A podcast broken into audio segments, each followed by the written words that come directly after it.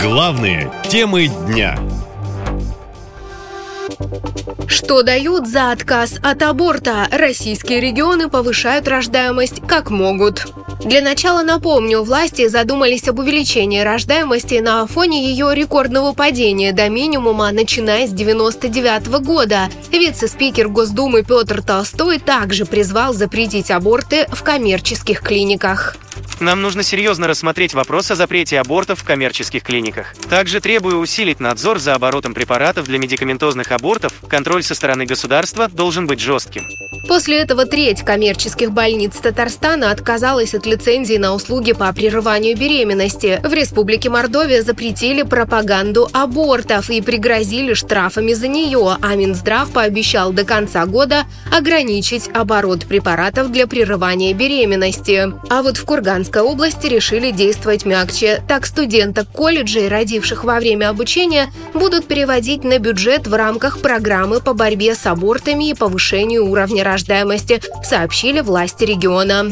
Помимо этого мы подготовили специальные фразы для врачей, работающих в женских консультациях, чтобы они могли убедить сомневающихся девушек рожать. В свою очередь, в местных школах будем популяризировать статуса отца, тут даже создают специальные советы. Все эти действия – результат откровенно провального проекта «Демография», считают эксперты. Напомню, он действует с 2019 года и призван увеличить суммарную рождаемость в России. На проект выделено 3,5 триллиона рублей. Заканчивается он в следующем году, говорит депутат Госдумы Нина Останина.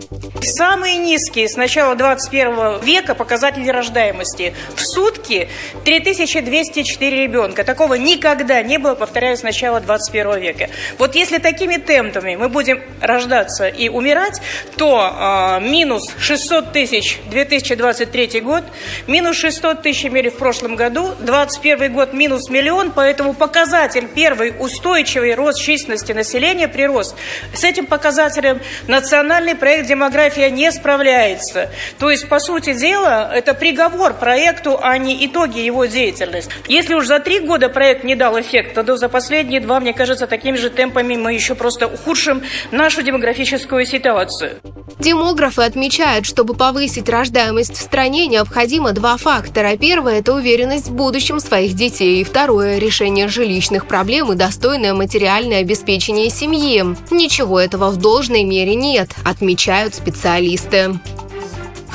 Наша лента. Коротко и ясно.